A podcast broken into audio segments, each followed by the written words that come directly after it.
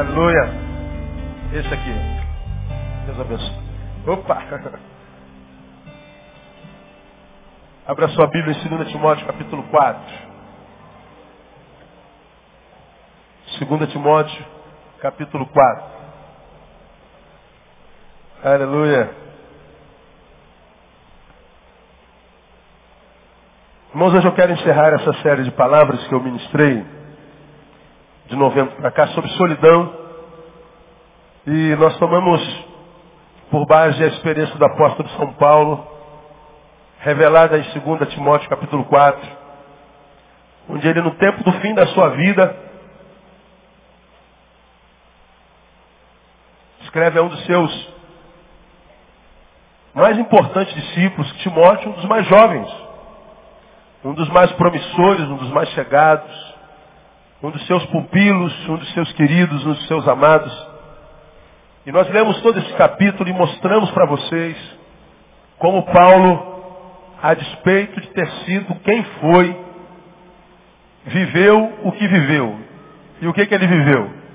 A dor de uma solidão angustiante, a dor de uma solidão aguda, a dor de uma solidão que lhe foi companhia durante muito tempo na vida e uma companhia que certamente ele não gostou de ter, mas teve. Nós tomamos por base o exemplo desse apóstolo e nós falamos que a solidão ela não, não privilegia ah, algumas religiões ou um tipo específico de gente, um tipo específico de gente que tenha específica formação, não. A solidão é uma realidade na vida de qualquer ser humano, ela pode acometer a qualquer um de nós. Por erro de percurso, por equívocos, indecisões, por, por consequências que nós não temos nada a ver. Ela é uma realidade, uma possibilidade, na vida de qualquer um.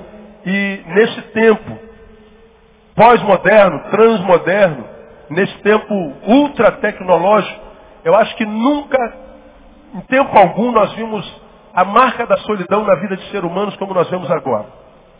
E nós falamos o que é solidão, como é que ela se estabelece, algumas, algumas características dessa solidão, começamos a mostrar alguma realidade para a gente vencer a solidão, para a gente lidar com a solidão. Então nós aprendemos que o sucesso em enfrentar a solidão requer muito mais do que simplesmente aceitá-la. Estou sozinho, estou me sentindo só, estou me sentindo mal, e legal. Isso é o início da cura. A doença, seja ela qual for, começa a ser vencida quando primeiro é admitida.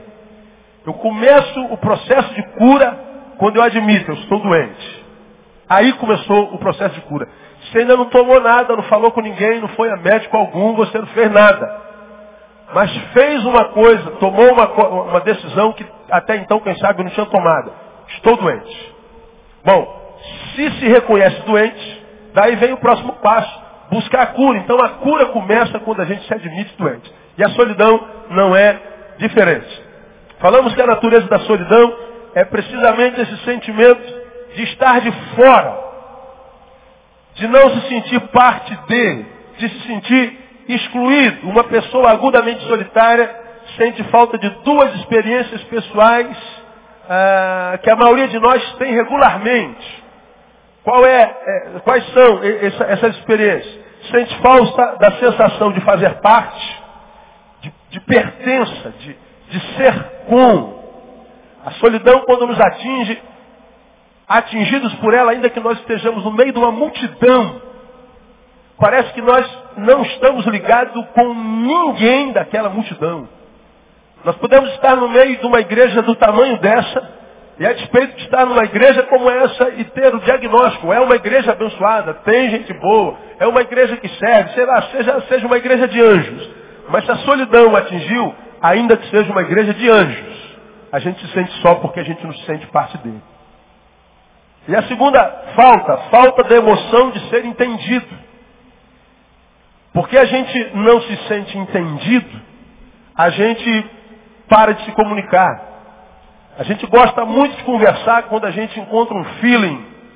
Quando a gente diz assim, pô, meu santo casou com o seu. Quando rola a química. E aí a gente curte junto. A gente troca, a gente quer falar o tempo inteiro, a gente quer compartilhar, porque a gente se sente entendido, por isso inserido. A solidão rouba esses, essas duas experiências. A sensação de fazer parte de e a sensação de ser entendido. E as consequências, nós falamos também, isolamento social. Se eu não me faço, eu estou no meio da massa, não consigo me fazer parte. Eu não consigo me fazer entender e nem tento. Então eu me afasto.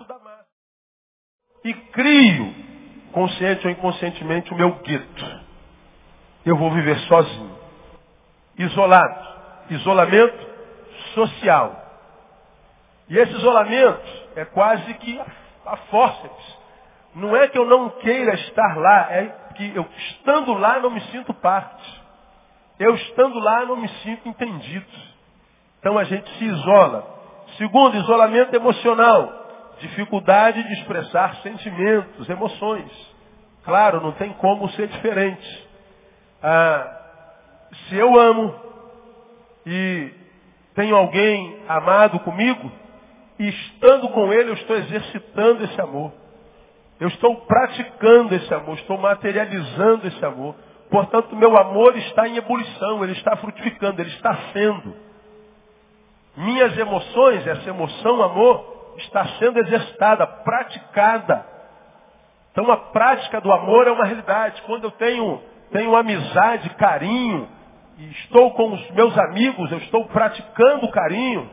Quando eu estou num relacionamento social, ainda que eu tenha minhas adversidades, minhas brigas, eu estou exercitando defesa, eu estou exercitando proteção, protecionismo, eu estou vivendo, eu estou exercitando emoções. Agora, quando eu me isolo, ainda que eu tenha amor no coração, ele não está em exercício.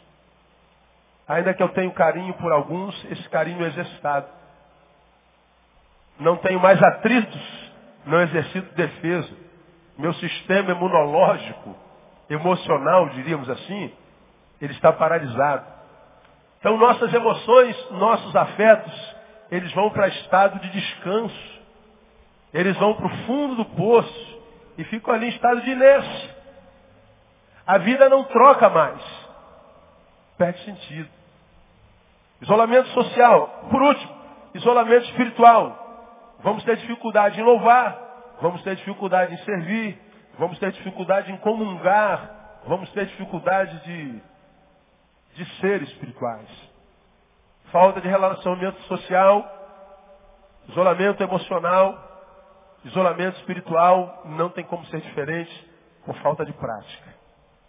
A solidão, ela vai roubando de nós a arte de praticar humanidade. Continuamos humanos? Lógico, não temos como ser outra coisa, mesmo que quiséssemos. Mas a, a humanidade, ou é, o, o ser humano, na praticidade relacional, ela não existe mais. E nós vamos cada vez mais nos afastando, criando os nossos guetos. Aí nós fizemos a citação de Shakespeare, que diz que se você se sente só, talvez seja porque você ergueu muros, ao invés de construir pontes. Como quem diz, a ponte une partes distantes. E o muro separa partes próximas. Precisamos voltar a construir pontes. Definimos solidão. Depois, nós começamos a pensar ah, algumas outras coisas sobre solidão. E aprendemos que a solidão dói, mas só paralisa de fato, de verdade, se nós permitirmos. A solidão dói, claro que dói. Mesmo que aqui nos nossos guetos, como eu falei, nós construamos algumas verdades que só são verdades em nós. Como eu não preciso de ninguém. Ninguém me faz falta. O que vem de baixo não me atinge. Ah, é melhor estar aqui sozinho do que estar lá com aquela gente e me machucando. Nada disso é verdade são verdades só suas. Nenhuma dessas tem respaldo bíblico, muito menos emocional, nem psicológico.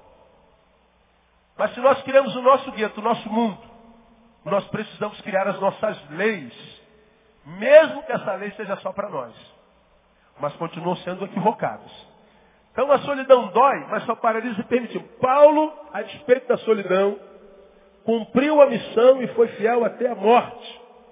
Esse texto revela algumas dores profundas de Paulo. Abandono dos amigos, abandono daqueles nos quais ele investiu de forma tremenda. o som agora está começando a funcionar aí. Aleluia. Minha voz está começando a ficar bonita de novo. Olha, aleluia.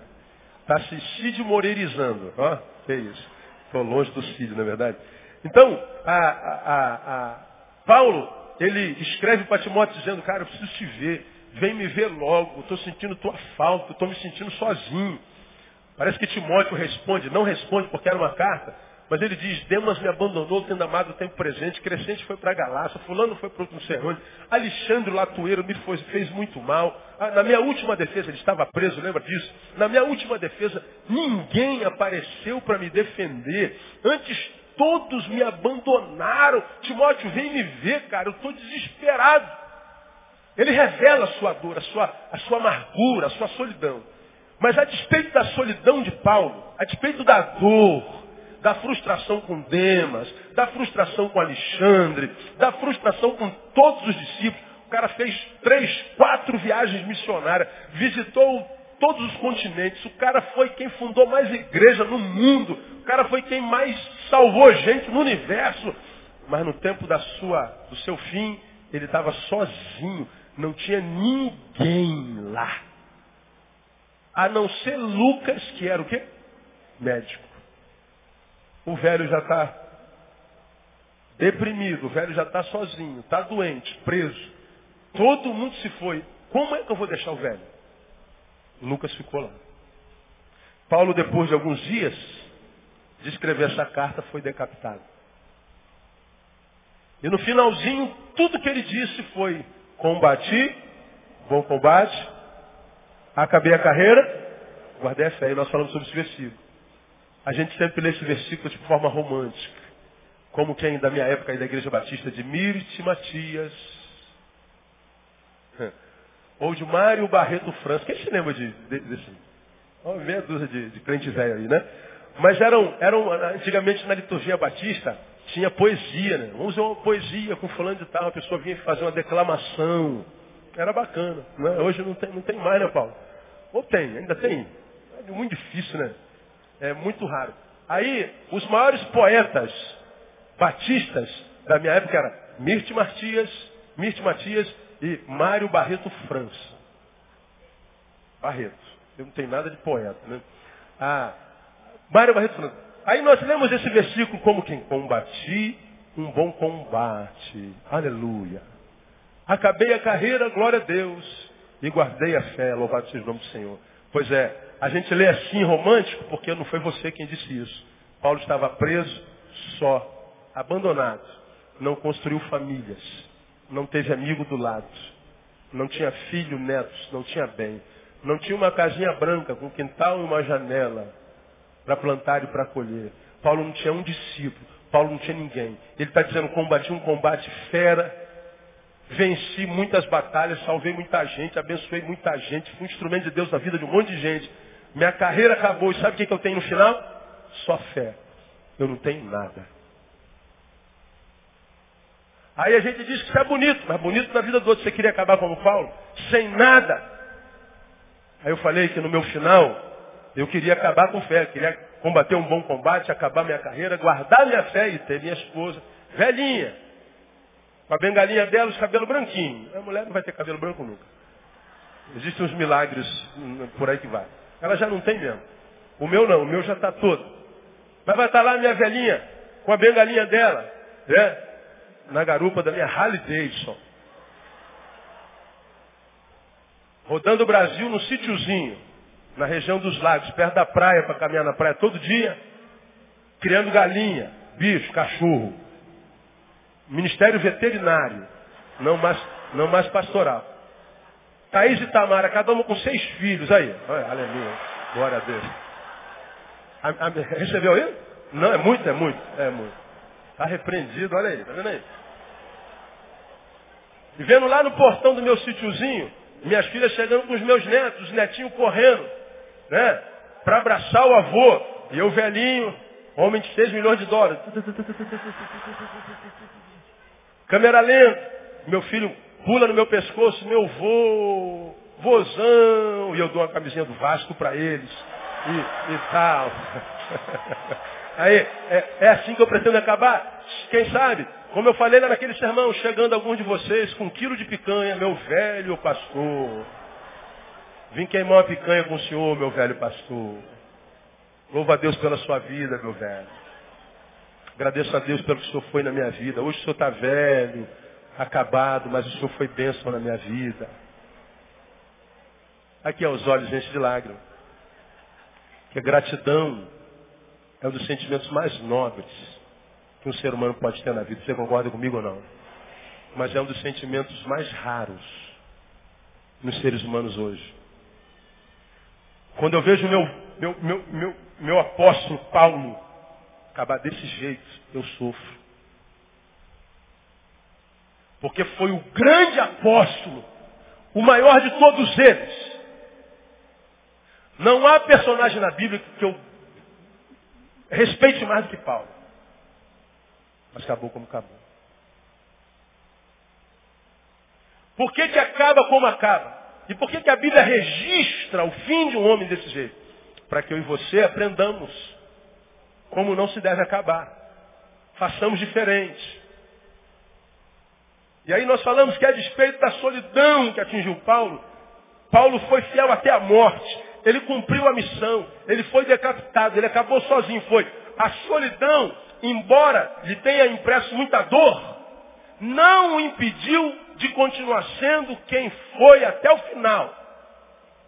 A despeito da dor, da ingratidão, do abandono, da tristeza, da agonia de alma, a despeito de não ter uma casa para estar preso, ele foi fiel até a morte, porque a, a, a, solidão dói, mas só paralisa se a gente permitir. E como é que ele conseguiu, a despeito da solidão e até o fim? Primeiro, ele tinha uma missão.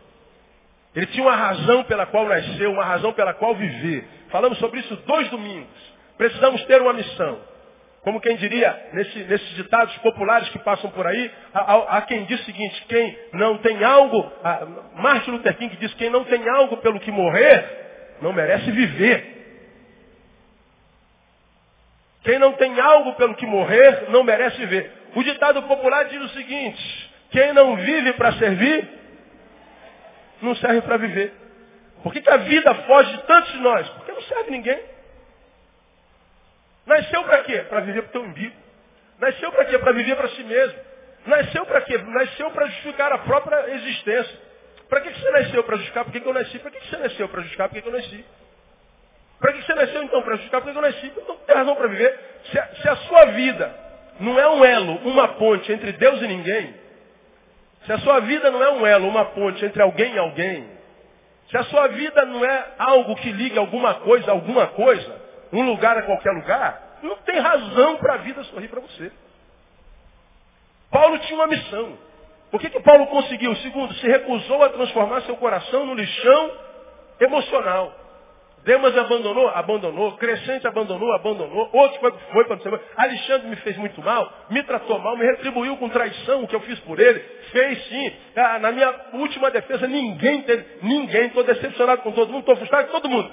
Mas eu não vou permitir que todo mundo mude o que eu sou. Eu vou continuar sendo o que eu sou, um servo de Deus, apaixonado por Deus, que tem uma missão para cumprir. Eu não vou permitir que os sentimentos que não me foram devolvidos, porque eu lhes dei, mas eles não me devolveram, eu empobreci. Eu não vou permitir que a minha pobreza, emocional transforme o amor que eu vivi e distribuí a vida inteira se transforme em amargura, em mágoa. Não vou me transformar no lixão emocional jamais.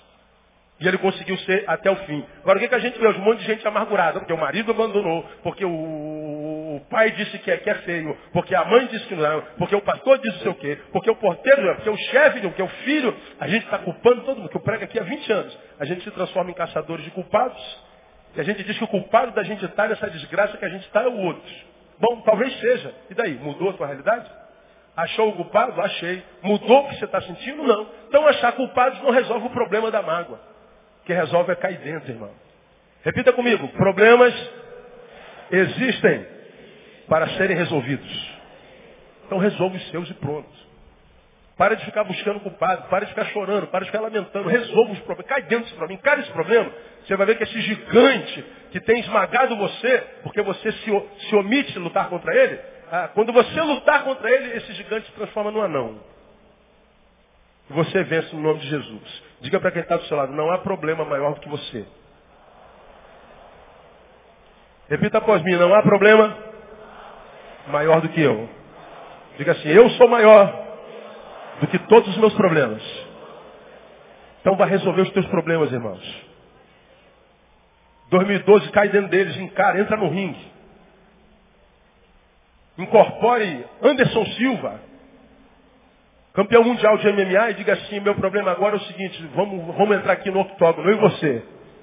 E você vai ver que o problema vai botar o rabinho entre as pernas, desculpa o termo, o termo, e ele vai fugir da tua presença no nome de Jesus. Aleluia. Terceiro, ele se recusou a se entregar ao complexo de vítima. Tadinho de mim. Eu fui tão bom. Eu salvei essa gente. Eu investi nessa gente. Eu estive lá. Eu compareci e agora, tadinho de mim, ninguém está aqui. Ah, Paulo não fez isso não. Olha aqui, não querem estar na minha presença não. Quem perde são vocês. Eu sei quem eu sou. Não querem andar comigo não. Quem perde são vocês, porque eu sei quem eu sou em Deus. Vou ficar chorando a morte de ninguém, a saída de ninguém, o abandono de ninguém. Eu sei quem eu sou em Deus. E quem não quer, problema é deles. Paulo caiu dentro. Eu vou cumprir a minha missão. Ele não teve pena de si. Até porque, irmão, quem tem pena, diziam na minha época, é o quê? Galinha. Diga para quem está do seu lado, você não é uma mesmo. Amém ou não? É, irmão. Você é uma ovelha, a ovelha não tem pena. A ovelha tem lã, não é? A ovelha só produz coisa boa. Paulo não se falamos sobre isso um monte de tempo. Cinco, Paulo não se permitiu se entregar ao egoísmo. Me abandonaram, me apunhalaram, me traíram. Pois bem, vocês vão ver o que eu vou fazer com vocês. Vou tratar com a mesma moeda. Vou fazer a mesma coisa. Não, Paulo não. Eu não vou me transformar em vocês. Porque o que vocês são nesse momento me faz mal, diria Paulo. O egoísta no qual você se transformou, diria Paulo para Demas, me faz mal. A ingratidão de vocês, meus discípulos, diria Paulo, me faz mal. Se em vocês faz mal a mim, eu não vou me transformar em vocês para fazer mal a outra. Eu vou continuar sendo quem sou, solidário. Eu vou continuar fazendo o que eu sempre fiz, sendo parceiro, sendo amigo. Eu vou continuar escrevendo para vocês, advertindo-os, exortando-os, doutrinando-os, ensinando-os a palavra de Deus. Eu vou continuar pregando a palavra. Eu vou continuar defendendo o Evangelho. E ele fez isso até o fim. Não foi vítima das circunstâncias. Por isso, ele venceu a solidão. Por isso, a solidão não mudou o que ele era. Por isso, ele não chegou ao suicídio. Por isso, ele não chegou à desistência total. Por isso. Aleluia. Então aqui nós falamos, até aqui nós falamos de ações subjetivas que nos ajudam a seguir a despeito da solidão posturas de Paulo, subjetivas. Quero terminar essa série de estudos, eu vou ter que correr porque a gente não tem mais culto de manhã, mostrar para vocês ah, ah, algumas ações objetivas. Sugerir para vocês, a partir do exemplo de Paulo, algumas ações objetivas. Como é que Paulo fez? A gente aprende nesse texto. Como Paulo vence a solidão, suporta a solidão. Bom, tá primeiro no versículo 9 foi, foi com o qual eu comecei a minha palavra.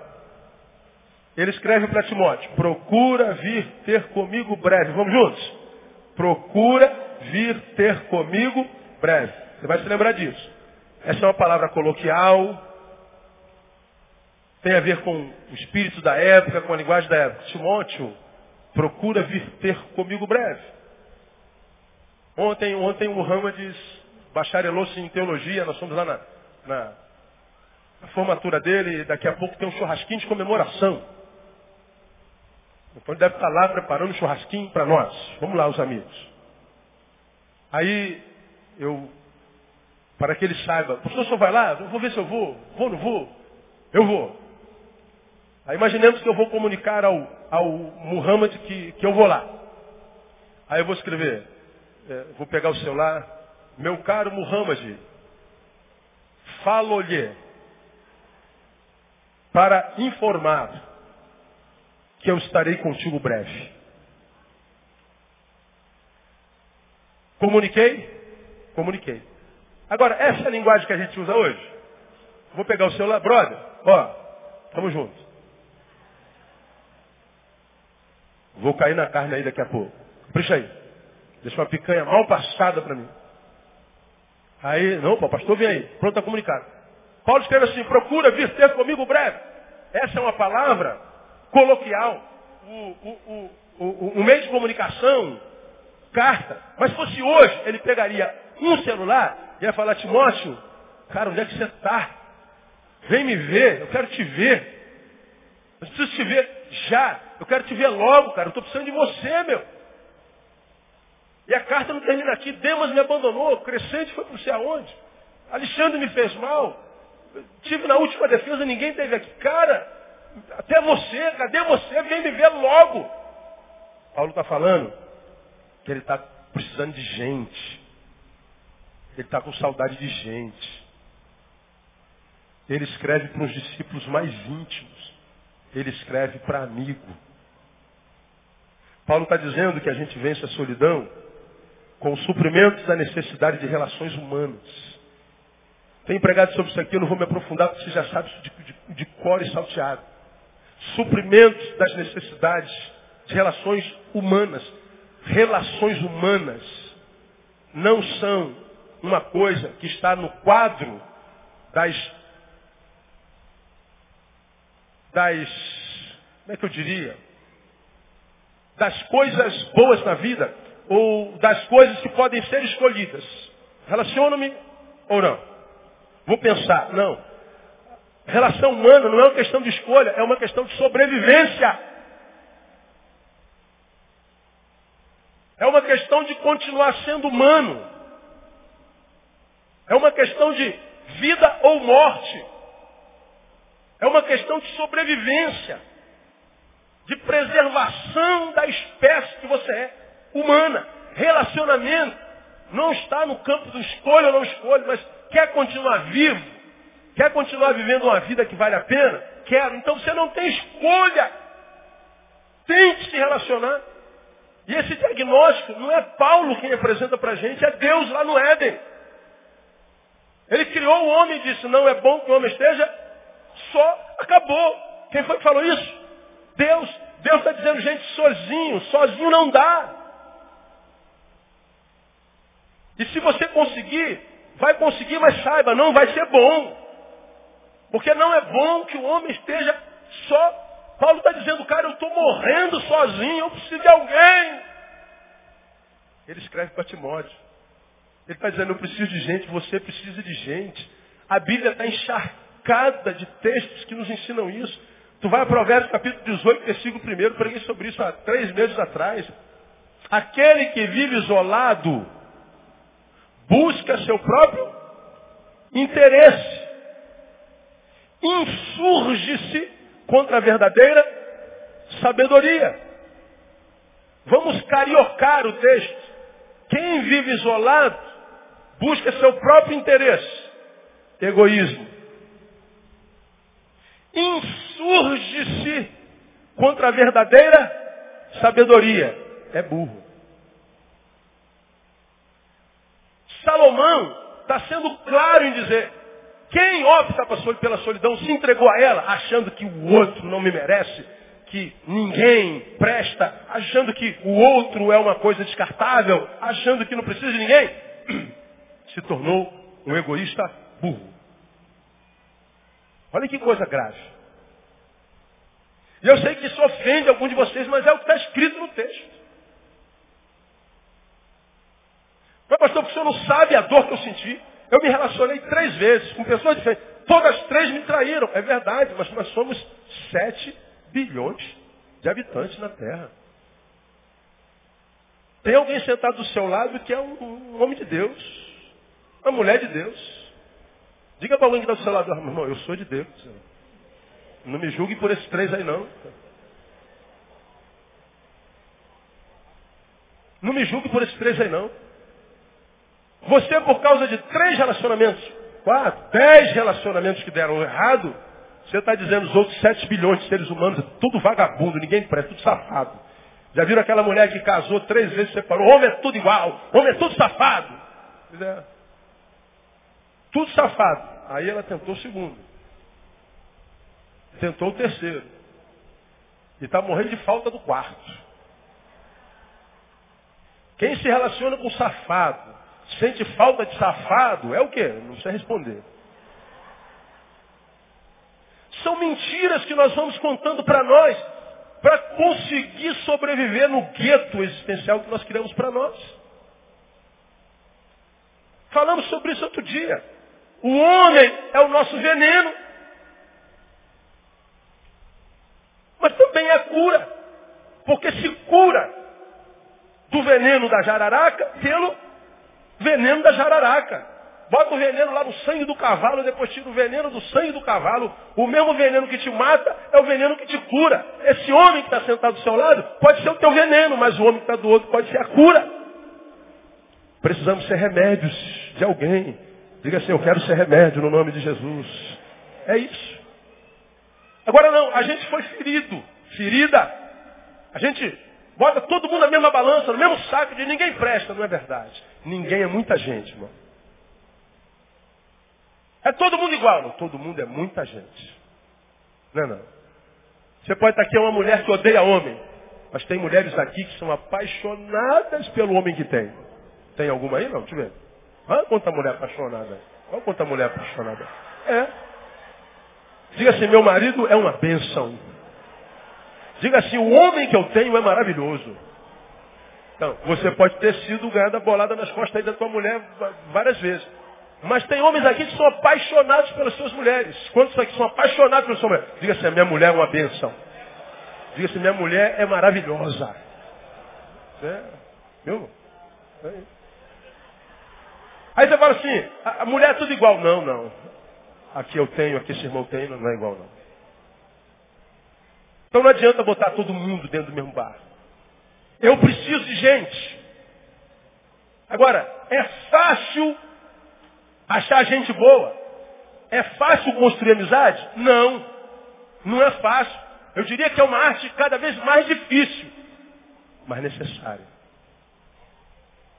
Necessária. Questão de sobrevivência. É o apóstolo que ensina isso aqui. Então não permita que a vida te roube o privilégio de estar com alguns remédios, porque alguns venenos tentaram te matar. Porque algumas pessoas venenosas tentaram te matar, não abra mão de algumas pessoas dóceis, maravilhosas, curandeiras, que estão por aí. Porque tem gente que entra na nossa vida e cura a nossa vida, irmão. Gente que a gente começou a andar com ela, que a nossa vida nunca mais foi a mesma. Gente que a gente começou a ouvir, ó, nossa vida nunca mais foi a mesma. Gente que a gente começou a olhar, às vezes de longe, cara. A gente nem, ela nem sabe que a gente está olhando para ela, mas a gente está olhando para ela há algum tempo. Rapaz, esse, esse, cara, essa mulher é uma bênção. Cara. A gente vai aprendendo com ela de longe. Não acontece assim, não acontece. E viram referências para a gente. Aí a gente pega essa pessoa e coloca no saco dos doentes que estão adoecendo a gente. Não podemos fazer isso. Achar amizade saudável é muito difícil, mas extremamente necessário. Não é uma questão de escolha, uma questão de sobrevivência. Há alguém nessa igreja que preste, embora tenha um monte de gente que não vale a nada. Há um ministério que cabe você. Há um grupo no qual você caiba. Há um casal na casa da qual você pode sentar à mesa e jantar. Há alguém que vai ser uma bênção na sua vida e na, na vida de quem você vai poder ser bênção. Onde você vai poder exercitar o amor que está aí dentro exercitar essa solidariedade que está aí dentro, esse carinho, esse dom de misericórdia que está dentro de você, mas que está lá, um estado de, de inércia. Alguém com quem você vai poder exercitar isso. Relacionamento. Isso é questão de vida.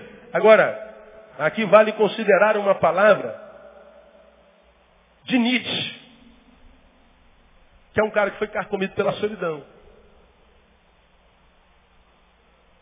Ele disse uma coisa extraordinária. Ele disse assim, minha solidão não tem nada a ver com presença ou ausência de pessoas. Detesto quem me rouba a solidão sem, em troca, me oferecer verdadeiramente companhia. Eu achei extraordinário. Minha solidão não tem nada a ver com presença ou ausência de pessoas. Detesto gente que me rouba a solidão sem me oferecer verdadeiramente companhia. Porque o que mata a solidão não é só estar com alguém, o que mata a solidão é a intimidade. Eu estou me sentindo só, não me faço entender, não consigo entender, não sou entendida. Não me sinto parte de, mas está no meio, não está? Está. Portanto, a tua solidão não tem a ver com estar do lado de alguém. Tem a ver com quem, de quem você está do lado. Eu posso estar em Madureira, posso estar na Central do Brasil às 18 horas. Tem alguém ali com quem eu troque experiências vitais. Alguém onde eu possa trocar vida, sabedoria, sentimentos, similaridades. Alguém com quem a convergência seja, quem sabe, maior do que as divergências. Porque se eu não acho esse alguém, eu vou continuar sozinho. Aí aqui nós vemos tantos nós cometemos equívocos graves. Algumas mulheres solitárias, desesperadas para matar a solidão, casam com qualquer um. Por quê? Porque está pensando em matar a solidão. Caso com qualquer um. Esse um vai estar tá na tua cama, mas não vai matar a tua solidão. Esse um vai sentar à mesa contigo, mas não vai matar a tua solidão. Porque se esse um não for alguém com quem você troque, não só o lugar onde você dorme, não só a geografia, mas troca essência, se quem está do lado não estiver dentro a ponto de ter intimidade para trocar não só o que tem e onde está, ir além, trocar o que se é, vai continuar sozinho. Aí vovó tem razão, antes só que mal acompanhado. Porque dois solitários juntos é solidão ao quadrado.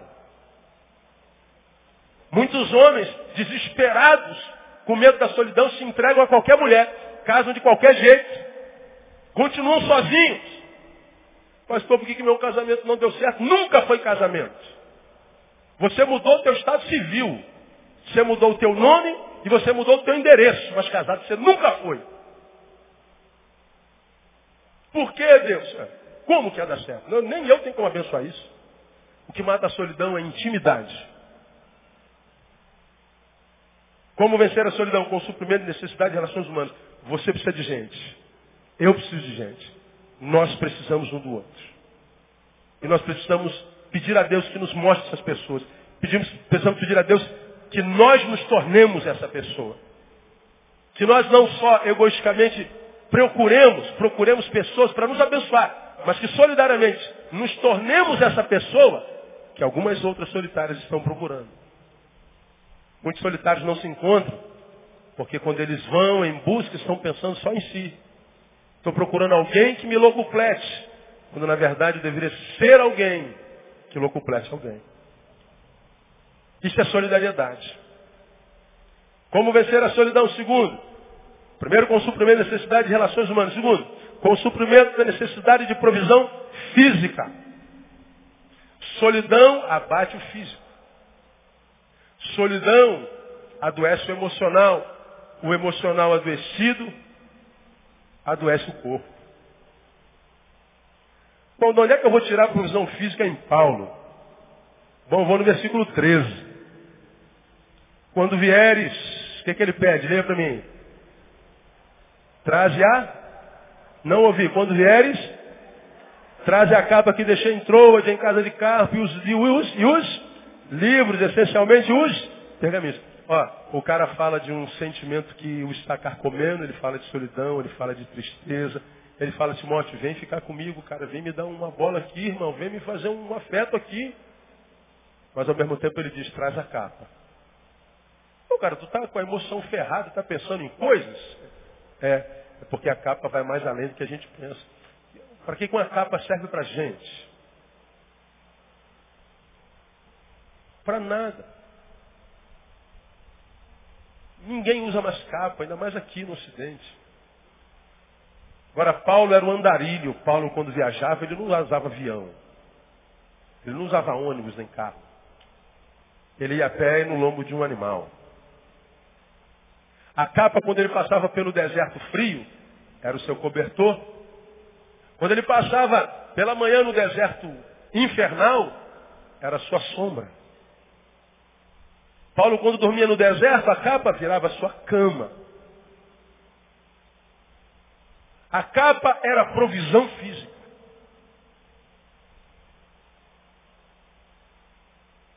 A capa era sua casa durante a tempestade de areia. A capa era provisão física.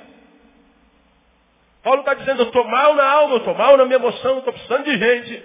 Mas, Timóteo, venha que eu preciso de você, mas me, traga, me traga provisão física. Nós precisamos suprir necessidades físicas. Quais as nossas maiores necessidades físicas? Vou citar só três. De repente a gente concorda. Ou não. O que, que a gente precisa fisicamente falando? Dá um chute aí. Hã? Alimentos. Água e pão. O que mais? Hã? Fala alto. Dormir, descanso, lazer. O que mais? Casa. Vamos, vamos às 24 horas do dia. Lembra, estou falando sobre isso aqui no mês de dezembro todo? Quantos dias, quantas horas tem seu dia? 24 horas. Ah, as primeiras 8 horas do dia, final da, do, do, dia anterior até o início do dia seguinte, o que, que você faz? Quantas horas nós dormimos? 7, 8 horas. Temos escolha? Temos como não dormir? Não. Então exclui 8 horas do seu dia. Você não pode contar com essas 8 horas. Durma. Acordou. Muito bem. Acordou para sua vida encontrar equilíbrio, significância, utilidade. O que, que você faz depois que você acorda, tomou café, você arrumou, o que você vai fazer? Trabalhar. Quantas horas geralmente a gente trabalha? Oito. Às oito horas você vendeu para o patrão, não vendeu? Não recebe um salário por ela, sim ou não? Não são tuas, são dele. Temos escolha? Eu não vou mais trabalhar. Não dá, tem que trabalhar, não tem que comer? Não tem que dormir?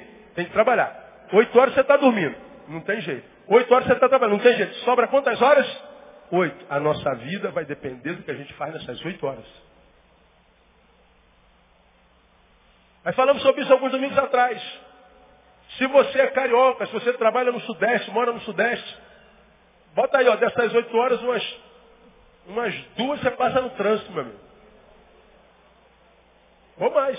Duas para ir, duas para voltar. Vamos botar três, média. Sobrou quanto? Cinco. Dessas aí, quanto tempo você passa sentado no vaso sanitário, por exemplo? Depende de cada um. É uma questão intestinal, não é verdade?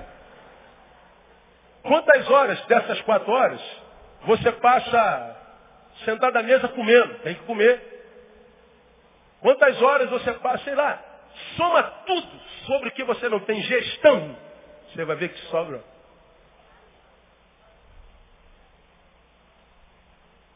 Bota na visão macro. Você vai durar 90 anos de vida. 30 anos você está dormindo. 30 anos você está trabalhando. Sobrou quanto? 30. Pega esses 30 anos, soma todas as horas que você passou no vaso sanitário, todas as horas que você passou na fila do banco, todas as horas que você passou na fila do mercado, todas as horas que você passou discutindo com o vizinho por causa do buraco e não sei o quê. Você vai ver que em 90 anos você tem 15 anos para viver. Meu. Falei, rapaz, não tem sentido um negócio desse. Gestão, autogestão. Oito horas dormindo, Oito horas trabalhando. Oito horas são nossas. Nessas oito horas nós temos que fazer uma terceira coisa para a qual a gente nem sempre atenta. Lazer, descanso, prazer.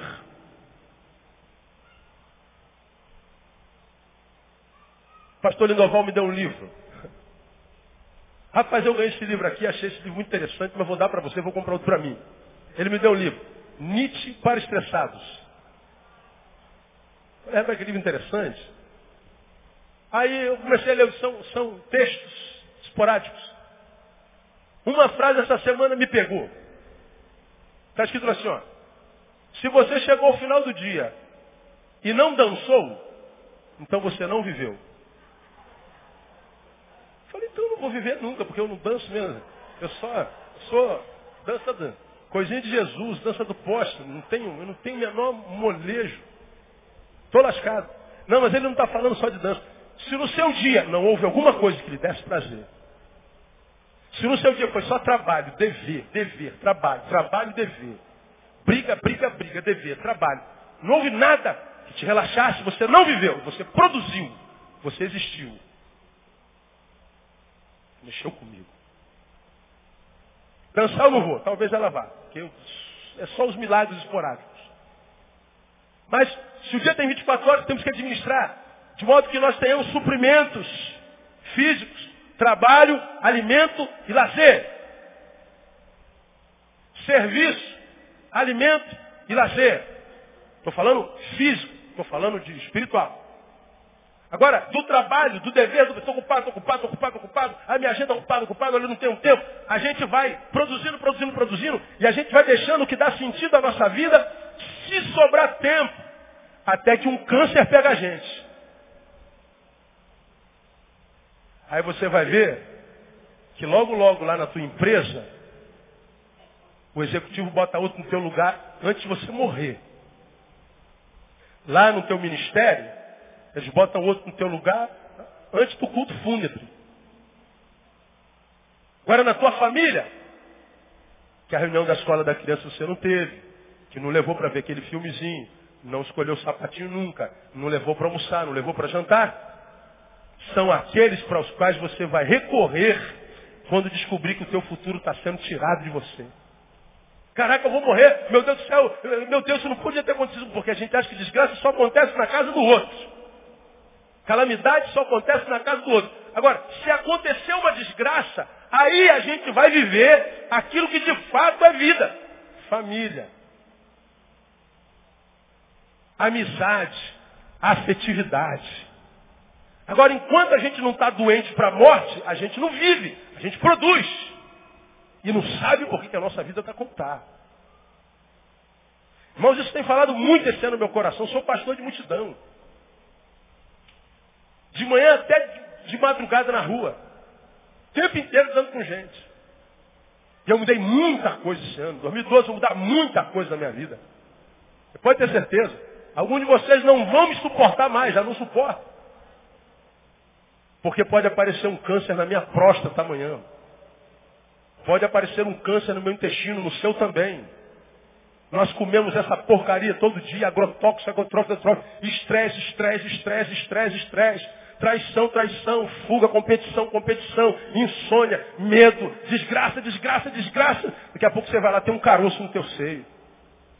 Pronto. O chão some. Estou falando alguma besteira, não? É a vida. E a gente não equilibra, porque a gente está querendo ganhar dinheiro, ganhar dinheiro, ganhar dinheiro. Isso não gera vida na nossa vida. A gente vence a solidão, suprindo nossas necessidades de provisão física. E a provisão física não é só dinheiro, dinheiro, dinheiro, dinheiro. Pessoas querem ganhar milhões, aí morrem, os filhos se matam pelos milhões que deixou. Tem uma mulher na nossa igreja muito abastada, Deus lhe deu a graça de ter dinheiro. E é impressionante a solidariedade dessa mulher. Falando dela aqui, alguns de vocês já identificam logo. Chega a retiro de casais, ela chega lá, quero pagar o retiro para dois casais. Quem? Pega dois pobres da igreja e diz você está seu retiro pago. Tem acampamento de adolescente, ela chega lá paga cinco. Para quem? Pega cinco pobres ela, ela, ela abençoa todo mundo. Que assim, quanto é que você tem guardado no banco? Eu não tenho um centavo no banco. Todo o dinheiro que eu ganho eu gasto na vida. Porque eu não sei quantos anos de vida eu vou ter. Eu não quero ter o desprazer de morrer cedo e não ter vivido. Então, se Deus me deu a graça de ter dinheiro, eu vou viver. E mais, eu não vou deixar dinheiro para os meus filhos se matarem depois por causa deles. Eu falei, essa mulher de Deus. Por isso que Deus enriquece essa mulher com, com vida. É sábia. Agora a gente não. A gente quer juntar, juntar, juntar, juntar, juntar. Ô pai, vamos comer uma pizza. Não, filha, estou juntando dinheiro. Para quê? Está juntando dinheiro para quê? Para comprar o caixão quando morrer? Para escolher qual cemitério que vai ser enterrado? Tem que viver, tem que ter lazer. Irmãos, lazer não é uma opção de escolha de possibilidade, mas questão de sobrevivência. Todo carro tem um motorzão lá na frente, já falei sobre isso aqui, que está puxando o carro. Aquela carreta que tem 18 pneus, está sendo puxada pelo motorzão lá na frente. Mas vai lá no fundo, tem um caninho dessa largurinha assim, chamado cano de descarga. Tapa o cano de descarga do caminhão. O motorzão explode. Qual é teu cano de descarga? Não tem.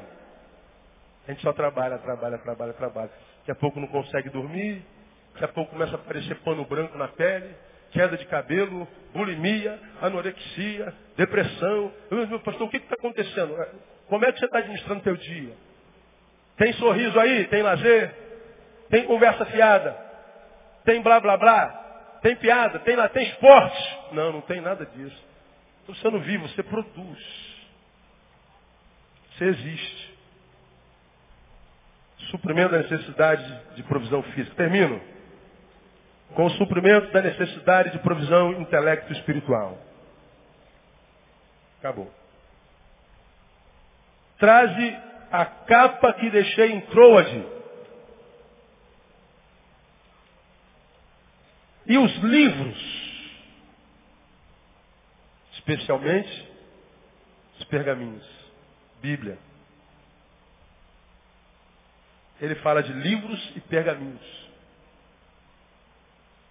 Ele fala de livro. Naquela época não tinha livros evangélico não. Não existia filipiança.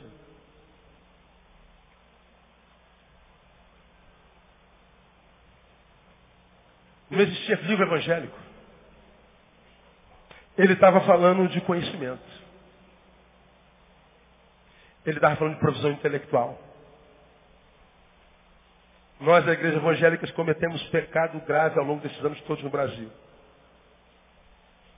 Construímos uma espiritualidade sensitiva, queremos sentir o tempo inteiro, epidérmica, mas uma santidade não reflexiva. Falamos que o nosso governo não investe em educação. Todos nós sabemos por quê. Por que, que o governo não investe em educação? Digam vocês. Hã? Um povo não educado é fácil de manipular. Deixa o povo ignorante. Que o povo ignorante não conhece seus direitos. Povo ignorante é panis et circenses. Dá pão e circo e tá bom. Pão e circo. Agora, quando ele pega um povo educado, um povo inteligente, um povo informado, ó, não vem esse negócio de pão e palhaço para a gente, não serve não. A gente sabe do nosso direito. Você não está lidando com analfabeto, você não está lidando com gente idiota não. Que não é assim que funciona não. Nós sabemos, nós conhecemos nosso direito aqui, ó, no, no, no PROCON, a gente vai PROCON lá, a gente sabe o lá. A gente conhece a Constituição. Mas não, a gente não investe. Tem dinheiro para fazer a Copa, tem dinheiro para fazer as Olimpíadas. Bilhões e bilhões e bilhões e bilhões e bilhões. Como é que está a escola do seu filho? Quanto é que ganha o professor do seu filho? O professor devia ser o profissional mais bem pago do planeta. Todos os outros profissionais vieram dele. E como é que são? Como é que é o salário dos professores? Quando faz passeata ganha borrachada das polícias lá, ó. como se fosse bandido. Por que, que não investe na educação do povo? Porque é de fácil manipulação. Por que, que a gente não investe na educação espiritual da igreja? Por que, que nós, pastores, não ensinamos a igreja a pensar? Por que, que nós vendemos a imagem de uma santidade se vocês dependem de mim o tempo inteiro? Olha, irmãos, eu vou subir um monte e domingo vai ser a oração forte. E você depende de mim. Você acredita que a minha oração é a mais poderosa. Você acredita que Deus me ama mais do que a você. Você acredita que é a minha santidade que te abençoa. Você acredita que é o meu poder que te capacita. E não é nada disso, tudo é mentira. Continuo pregando a palavra que diz que o meu povo está sendo destruído porque ele falta conhecimento. Meu povo é analfabeto, gente. Agora não, vocês querem, ou, talvez não vocês, milagre. A gente quer sentir, a gente quer tremer, a gente quer ver o diabo se manifestar na igreja para a gente ter o prazer de expulsá-lo. Para que a gente diga assim, veja como é que eu tenho poder. A gente não fala de caráter, a gente não fala de ser homem, de ser gente do bem, de ser solidário. Não, a gente quer a santidade do poder. A gente quer uh, o reteté. Pois é, então vai pro reteté, pô. Vai lá atrás de alimentar tua pele e teu corpo. Acredita em tudo isso. Mas não é isso que gera a vida na nossa vida. Paulo está dizendo, Timóteo, vem para cá, faz uma oração forte. Faz com que eu caia aqui no espírito, me cure da alma. Não. Traga livros. Vem ali comigo. Traga a palavra. Eu estou mal, mas eu quero conhecer um pouquinho mais. Uma vez que eu estou distante de todos, uma vez que eu estou isolado, eu vou alimentar o meu conhecimento, porque é meu conhecimento no momento da agonia da alma que me mantém de pé. Agora, quem pensa muito não é muito espiritual para a igreja evangélica. Espiritual é o que fala língua estranha. Espiritual é o que pula, é o que treme. Ah, vão com Deus. Vão com Deus. Agora, não é o que Paulo está dizendo. Livros foi ele quem escreveu a Timóteo, uma página antes, 1 Timóteo capítulo 4, versículo 13, até que eu vá, aplica-te à leitura, Timóteo. Timóteo, conheça Timóteo. Timóteo, torne-se um mestre, Timóteo. Não se satisfaça com o leitinho espiritual, Timóteo. Não se satisfaça com, com os ensinamentos rudimentares do Evangelho, como ele diz em Hebreus. Se aprofunde nisso, Timóteo, para que você não seja enganado nem pelo diabo, e nem pelos crentes que se acham mais crentes que Jesus. Porque se a igreja hoje é um negócio perigoso. A gente não sabe quem está ministrando sobre nossa vida. E a gente está se entregando irreflexivamente. Não sei nem se existe isso. Sem reflexão nenhuma. Simplesmente se entregando. Permitindo que qualquer um coloque a mão na nossa cabeça. Sem conhecer Malaquias capítulo 2 onde Deus disse que ele amaldiçoaria a bênção do sacerdote infiel. sacerdote é canalha, é falso, é mentiroso. A maldição dele é a maldição da bênção. Aí ele bota a mão na tua cabeça que Deus abençoe a tua casa. Pronto, maldição na tua casa. Que ele te dê saúde, doença. Agora o que a gente quer é sentir. Bom, eu também gosto de sentir. Gosto muito. Agora, como eu tenho ensinado a vocês que são ovelhas, quando vocês sentirem, sintam com força. Se é o Espírito Santo, entregue-se a Ele. Agora, se for o Espírito Santo, quando acabar a sensação, vai vir o ensinamento. Você terá aprendido alguma coisa. Tem que aprender nem que seja diferente entre o fogo e o gelo. Porque se eu botar a mão no fogo, o que, que acontece? E se eu segurar o gelo, o que, que acontece? Queima. Mas são a mesma coisa? Então tem que saber a diferença entre um e outro. O resultado é o mesmo. Mas por que, que o quente queima e o gelado queima? Você sabe o que eu não sei? Pois é, vai continuar queimado. A gente acha que porque está queimando é fogo. Pode não ser, pode ser gelo. Ah, fogo nesse lugar, pode ser gelo. Mas não, a gente está lá, sendo enganado. Aí não sabe o que é a vida. Aí a gente prega a verdade, diz a verdade para vocês, como um pai ensina o filho. Minha filha está nem me ouvindo. Fica com raiva, pô, pastor, eu pesado. É, eu estou pegando pesado com a minha filha, com a minha esposa. Estou pedindo. Porque a alegria de um pastor, irmão, é ver vocês amanhã melhores do que vocês estão hoje. É ver você mais inteligente, mais capacitado do Espírito Santo. Que Deus não acuse você, meu, meu filho, você está sendo destruído porque lhe falta conhecimento. Para que você não ouça o que Isaías teve que ouvir e comunicar ao povo. Isaías diga meu povo que o boi conhece o dono da sua manjedoura. O jumento conhece o seu dono, mas meu povo não me conhece. Para que você viva a graça assim, Deus, eu sou melhor do que um jumento, eu sou melhor do que um boi. Eu te conheço. Portanto, Deus, quando vier as tentações de Satanás, mesmo que pareçam fogo, sei discernir que é gelo. Eu sei discernir a tua voz. Eu sei discernir o teu poder. Eu sei discernir a tua palavra. Eu sei a tua vontade. Pronto, acabou.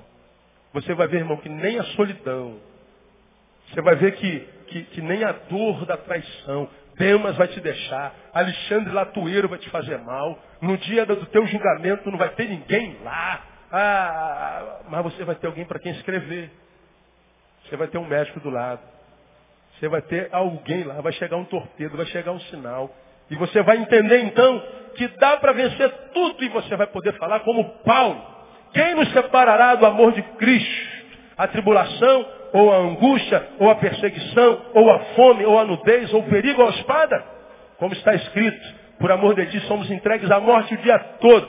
Fomos considerados como ovelhas para o matadouro, mas em todas estas coisas somos mais que vencedores por aquele que nos amou. Porque estou certo, digo, estou certo, de que nem a morte, nem a vida, nem anjos, nem principados, nem coisas presentes, nem futuras, nem potestades, nem altura, nem a profundidade, nem qualquer outra criatura nos poderá separar do amor de Deus que está em Cristo Jesus, nosso Senhor. Que Ele abençoe você e te dê a graça de crescer e ser 2012 muito melhor do que você foi em 2011. Vamos ficar pé, vamos orar, vamos embora para casa. Logo mais nós estamos aqui às 18 horas novamente. Ó, o cartãozinho lá de Uganda, se você puder, 3 mil. Ah, abençoe uma criança que está lá abandonada, ok? Vamos orar. Pai, nós louvamos o teu nome por essa manhã gloriosa que tu nos permites viver juntos. Obrigado pelo que vimos, muito mais pelo que ouvimos nessa manhã. Deus, tu sabes melhor do que qualquer um de nós que a solidão tem feito um estrago na vida de tanta gente. Que a solidão tem matado gente antes da morte chegar. Tu tens acompanhado, Deus, a verdade de que a solidão tem roubado o privilégio de viver em uma vida abundante que tu tens prometido na tua palavra em tanta gente. Por isso, Deus, eu te peço que essa série de palavras ministradas aqui nessa manhã, nesses meses, possam gerar vida na vida de muita gente nesse lugar. E que possa fazer com que eles entendam que mesmo com solidão eles podem viver uma vida que vale a pena. E que embora a solidão doa, ela só pode paralisar se eles permitirem. Muito obrigado porque tu nos tens confrontado, tu nos tens ensinado. Tu nos tens, ó Deus, capacitado não só para fazer, produzir, mas tu nos tens capacitado para viver e viver com dignidade, com honradez. Muito obrigado por essa palavra. Ajuda meus irmãos, ajuda-nos a nós. E que na nossa restauração, teu nome seja glorificado. Nós oramos e profetizamos vida abundante na vida dos teus filhos. No nome de Jesus, nosso Senhor, que reina. Amém. Glória a Deus. Aplauda o Senhor. Vão em paz. Dá um abraço no teu irmão. Até logo mais, se Deus quiser.